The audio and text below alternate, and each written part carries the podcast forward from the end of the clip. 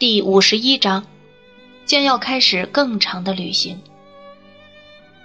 次晨，我和姨奶奶在我花园里散步时，我听说皮果提先生要和我谈话。我朝大门走去时，他已经进了花园，我们便在半路相遇了。他很敬重我姨奶奶，一看到他便如往常那样取下帽子。我本来正把头天夜里发生的一切讲给他听，他什么也没说，表情诚恳地走上前去和他握手，然后拍了拍他胳膊。这动作已很能传情，他不需要再说什么了。皮果提先生很明白他的意思，好像他已经说了千言万语一样。我现在要进屋去了，特洛。姨奶奶说道：“我要去照料小花了，她马上就要起来了。我希望不是因为我在这儿吧，小姐。”皮果提先生说道：“要不是我今儿一早心不在嘛。”皮果提先生是想说心不在焉。你是因为我才离开的吗？你有话要说，好朋友。姨奶奶答道：“我不在场好些，请你原谅，小姐。”皮果提先生马上说道：“如果你不嫌我啰嗦，能耐着性儿听完，那真是承你情了。”是吗？姨奶奶也痛快。那我相信我会听。于是他挽着皮果提先生的胳膊，和他一起走到花园顶头一个树荫下的小凉亭里。他坐在一个凳子上，我坐在他旁边，还有一个座位空着。皮果提先生满可以坐下，可他宁愿扶着小麻石桌站在那里。他站在那里，准备开口前，先看了看他自己的便貌。这时，我不禁观察他那粗壮的手所体现的人格品性上的力量。对他那诚实的前额和铁灰色头发来说，他的手是多么好又忠的伴侣呀！昨天晚上，我把我那亲爱的孩子带走。皮果提先生抬起头对我们的眼睛说道：“我把他带回我早就在那儿等着他。”为他准备好了的住所。好些个小时里，他都不认识我。他认出我以后，就跪在我脚前，祈祷那样，把一切经过告诉了我。说实话，听到他声音时，又看到他像伏在我们救主用那神圣的手画字的灰土上时，我内心充满了感激，并又感到痛苦。他不加掩饰地用袖子擦眼睛，然后清了清喉咙。我所感到的痛苦时间并不久，因为他已经找到了。只要想到他已经被找到了，痛苦便过去了。我也实在想不通，为什么我现在还要提起他。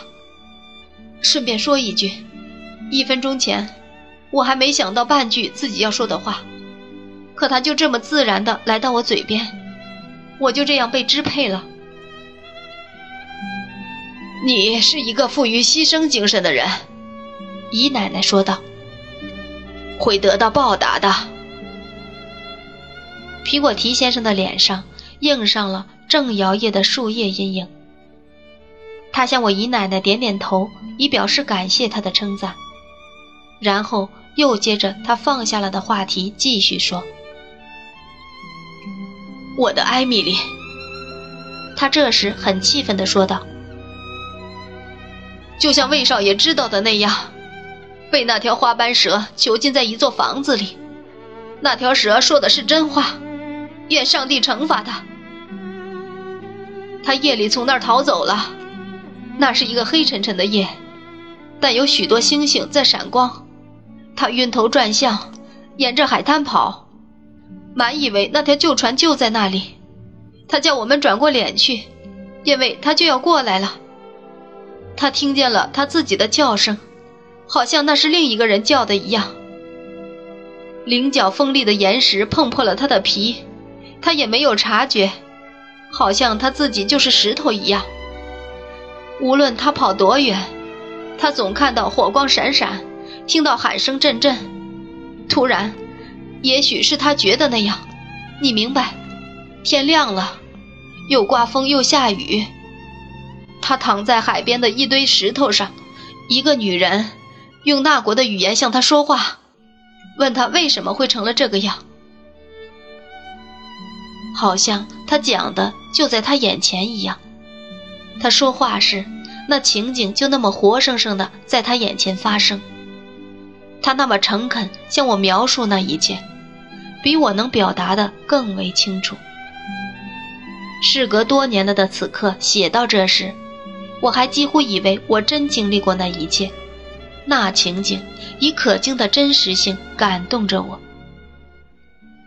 当艾米丽把这女人看得更清楚了，她的眼光迟钝。皮果提先生继续说：“他认出这女人是他到海滩上去时常和他谈话的人们中的一个，因为他在夜里跑了那么远。可他过去也常做些长途旅行，走一段路。”乘一段水路的船，坐一段路的车，对沿海好几里的地方都很熟。这女人很年轻，还没有小孩不过她不久就要生了。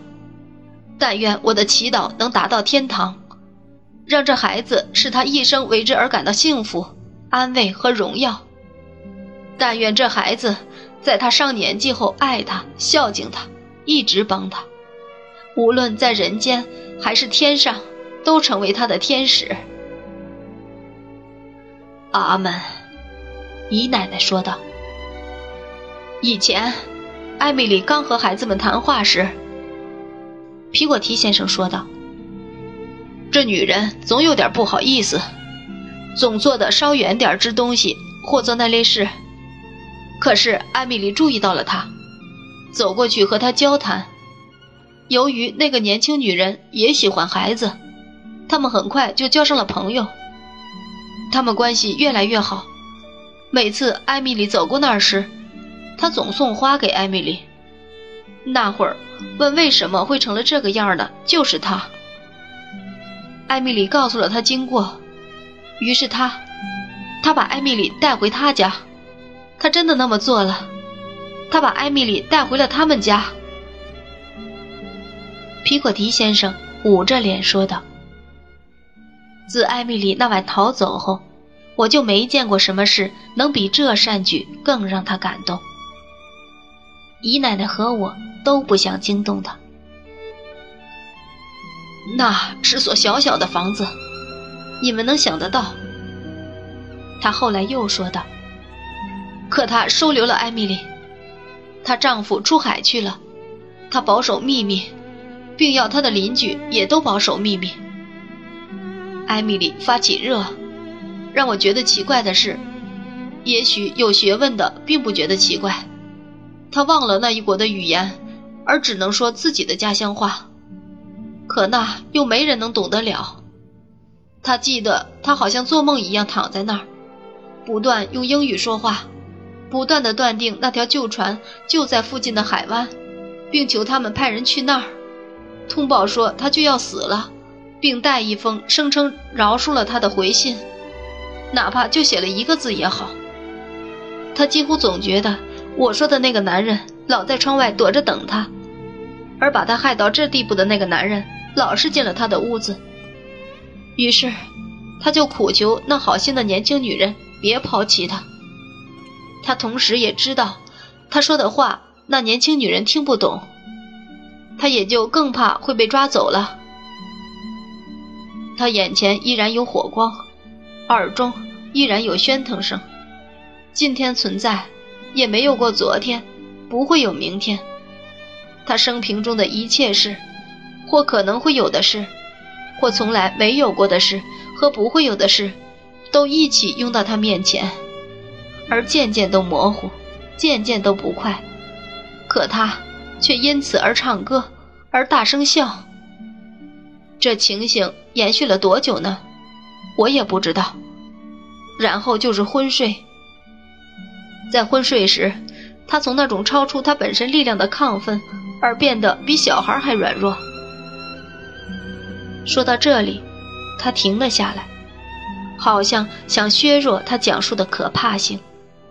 沉默了一会儿，他又接着讲这个故事。他醒过来时是一个美好的下午，一切都那么安静，除了海滩上不涨不落的蓝色海水发出微微涛声，什么声音也没有。一开始，他还以为这是一个星期天的早晨，而他就在家里呢。可是他看到窗前的葡萄叶，还有前面的小山。这些都不是家里的景物，和他在家里见到的不同呀。后来，他的朋友进来，守在他床边照顾他。这时他才知道，那条旧船并不在附近的海湾中，而是离那儿很远很远。他也知道他身在何地，而是因为什么。于是，他伏在那好心的年轻女人胸口上哭了起来。我希望，眼下那个好心女人的孩子就躺在她胸口上呢，并用她那可爱的眼睛让她高兴。谈到艾米丽的这个好朋友时，他没法不流泪，想控制泪水是不可能的。在为他祝福时，他又动了感情。那一切，对我的艾米丽有益。宣泄了感情后，他又往下说：“他的感情那么强烈，我见了也不能不受感染，而我的姨奶奶就干脆大哭了起来。”他又往下说道：“那一切对艾米丽有益，她开始康复，可是他一点也不记得那个国家的语言了，不得不用手势和人谈话。”就这样，他一天天好起来。虽然恢复得慢，却很稳。而且他想学常见东西的名称，他就像从不知道那些名称一样。直到一天晚上，他坐在窗前，看着一个正在海滩上游戏的小女孩，情形才有些变化。突然，这个小孩伸出手，说道：“渔人的女儿。”这儿有个蚌壳，因为你们知道，他们一开始按他们国家的习惯，叫她美丽的夫人，他叫他们称她渔人的女儿。那孩子突然说：“渔人的女儿，这儿有个蚌壳。”这一下，艾米丽懂了，于是她哭着回答他，她记起了一切。艾米丽又壮实了一些后，皮果提先生。又沉默了一会儿后说道：“他就想离开那个好心的年轻人，回自己的国家了。这时，那个丈夫也回了家，于是他们俩把他送上去勒格霍恩的小商船，然后再从那里去了法国。他没有多少钱，可他们肯收的更少。我几乎为此高兴，尽管他们很穷。”他们所做的一切善行，都贮藏在虫不能蛀、盗不能偷的地方呢。魏少爷，他们的善行比世间一切珍宝都更能持久。艾米丽到了法国，在港口上一个旅店当女仆，专门伺候旅行的女客人。可是，一天，那条毒蛇也来了。但愿它永远别靠近我，我不知道我会怎么伤害他。一看到他，他就又胆战心惊、惊恐无措了。不等被他发现，不等他透过气来，他就逃走了。他来到英国，在多福上岸。我真的不知道。皮果提先生说道：“他什么时候开始丧了胆？可是，在来英国的路上，他不断想回到他那可爱的家。一到英国。”他就把脸转向他的家，可是，他又生怕得不到原谅宽宥，生怕被别人议论，生怕我们中有人因为他送了命。他怕的事有好多好多，就像被人强迫着一样。他在路上又转过了身子。舅舅，舅舅，他对我说道：“我怕我这受伤流血的心没资格做，而我又迫切想做的事，这是我最怕的。”当时我转过身去，诚心诚意祷告，愿我能在黑夜里爬到那个亲切的老台阶前，把我有罪的脸伏在他上面吻他，等到天亮被人发现我死在那里了。他来到了伦敦。皮果提先生的声音降低到令人感到几分生畏的程度，说道：“他从没来过这个地方，孤零零的。”一个人，身无分文，年纪轻轻，又那么好看，就这样到了伦敦。他几乎刚到这个人地生疏的地方，就找到一个朋友。他认为是朋友，一个长得还体面的女人和他谈起了缝纫活。这可正是他过去常干的活儿。这女人还说起，为他接许多活儿来做。说起找一个住宿之处，以及说起第二天就不让人知道的去查询我及我家人的情形等等，就在我的孩子。这时，他激动的浑身发颤的高声说道：“处在我不能说也不敢想的危急关头，终于他的玛莎救了他。”我高兴的不禁叫出了声。魏少爷，他用他那强有力的手握住我的手，说道：“首先对我说到玛莎的是你呀，谢谢你，少爷。他心眼好，由于他自己吃了那么多苦，他知道在哪里等他，也知道该怎么办。他已经做成了，上帝是万能的。他气急败坏赶到那里，找到睡眼惺忪的艾米丽。”他对艾米丽说道：“离开这个比死更坏的地方，跟我走吧。”那里的人本想拦住他，却像企图拦住海水一样躲开。他说道：“我是一个鬼，要让他离开那敞开的墓穴。”他告诉艾米丽，说他已经见过我，知道我爱他，饶恕了他。他匆匆忙忙用自己的衣服把艾米丽包裹住。并用臂扶住衰弱的发抖的艾米丽。不管那些人说什么，他都像没听到一样。他只关心我的孩子，带着我的孩子从他们中间走出来，在那么夜深时，把我的孩子平平安安带出了那个陷阱。他照料艾米丽，皮果提先生说道。这时，他已放开了我的手，而把他的手。放在他起伏的胸口上。他照顾我的艾米丽，直到第二天晚上，艾米丽疲乏的躲在那里，不时发出呓语。那时，他就去找我，然后又去找你，魏少爷。他没告诉艾米丽他为什么出门了，生怕艾米丽会感到怕或会躲起来。那个残忍的女人怎么知道他在那里？我说不清，是因为我多次说到的那个人碰巧看见艾米丽去了那儿，还是从那个女人那儿打听到的呢？我觉得后者很可能。我不怎么去琢磨。我的外甥女已经找到了。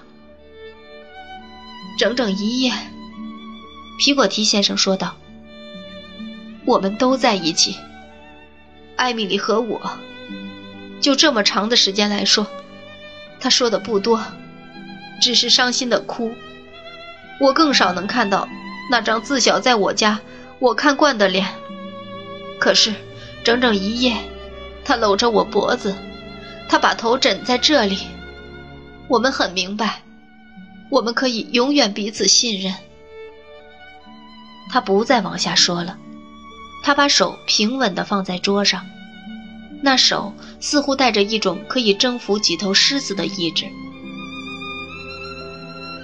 当我决心做你姐姐贝喜特勒伍德的教母时，特洛。姨奶奶擦擦眼睛说道：“我感到他是我的一线光明，可他让我失望了，而且几乎再没什么事能比做那个年幼心好的孩子的教母更让我开心的了。”皮果提先生点点头，表示了解姨奶奶的感情，可是对他所赞美的人物却说不出什么以表达他的感想。我们都不作声，都沉浸在回忆中。姨奶奶不断擦着眼睛，不时痉挛的哽咽，不时大笑着叫自己是傻瓜。最后，我开口了：“至于今后的生活，我对皮果提先生说道：‘你已打定主意了吧，好朋友？我几乎都不用问了呢。’打定了，魏少爷。”他答道：“而且已经告诉艾米丽了，有些好地方离这里很远，我们的前程在海外呢。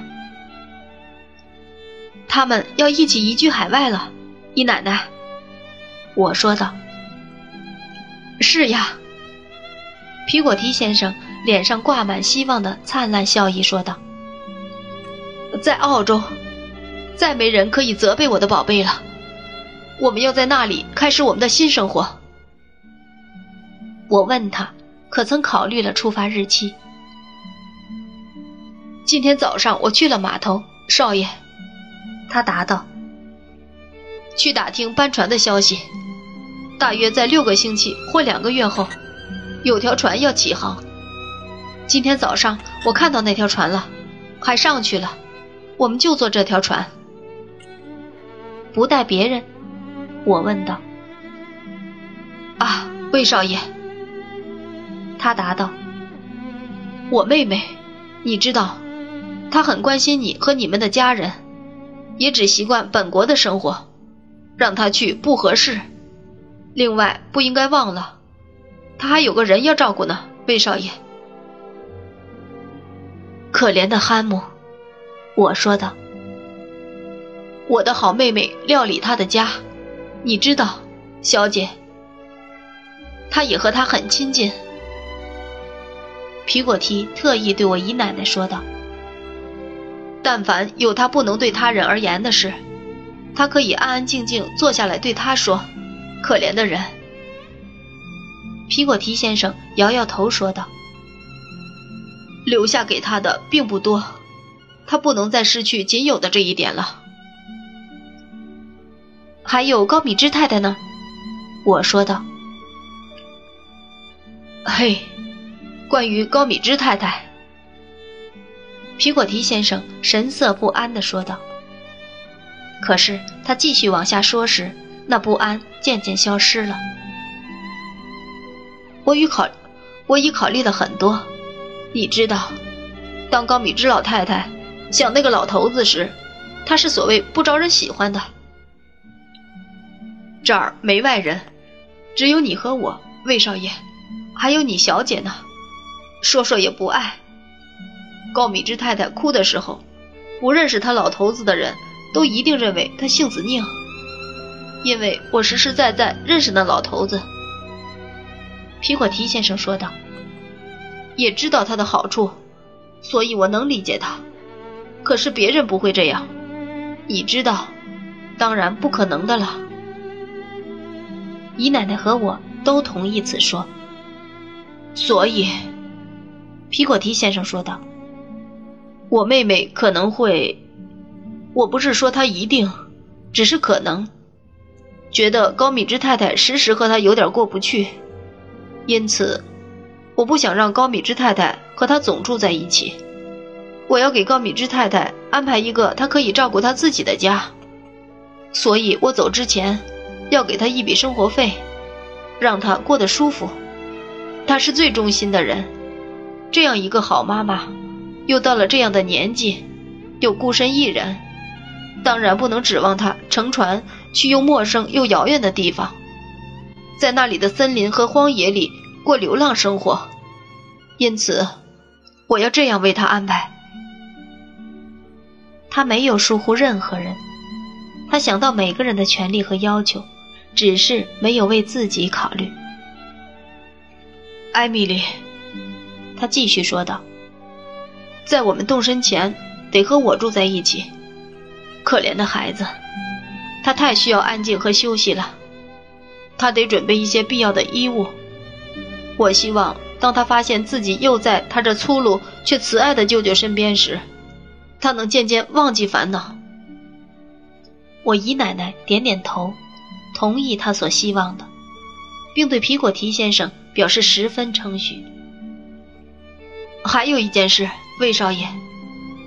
他说着，把手伸进胸前衣服口袋里，郑重地取出我先前见过的那个小纸包，在桌上打开来。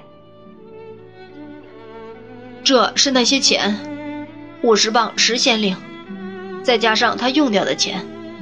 我已经问了他，但没告诉他为什么，并把它合计了起来。我不是一个有学问的人，你能不能帮我核算一下？他递给我一张纸，显出为了他自己的学识贫乏而抱歉的样子，然后看着我核算，没有一点错。谢谢你，魏少爷。他说着，把那张纸收回。如果你不反对，魏少爷，我要在动身前。把这钱装进一个交给他的信封，再套上一个信封交给他母亲。我要简明扼要的告诉他，这是什么的代价，还要告诉他，我走了，这笔钱再也没法还给我了。我告诉他，我觉得这样做很对，因为他认为这样做对，我就认定是对的。我刚才说，还只有一件事。他包好那小纸包，并将其放回衣服口袋后，又郑重地笑着说道：“其实有两件。今天早上出门时，我拿不定主意，不知是不是该把这谢天谢地的事亲自告诉哈姆。所以出门前，我写了封信，送到邮局去了，把一切经过都告诉了他们，还说我明天要去那里处理些该办的事。”而且，也许是向亚猫斯告别。你愿意我和你一起去吗？由于看出他有句话未说出，我便问道：“只要你愿意那样帮我忙，魏少爷。”他答道：“我知道，他们看见你会更高兴一点，因为我的小朵拉很高兴，也很愿意我去。”我和他谈到这时知道的，我便马上答应，如他所愿的陪他去。于是次日早晨，我们上去了亚猫斯的班车，又踏上那个熟悉的旅程了。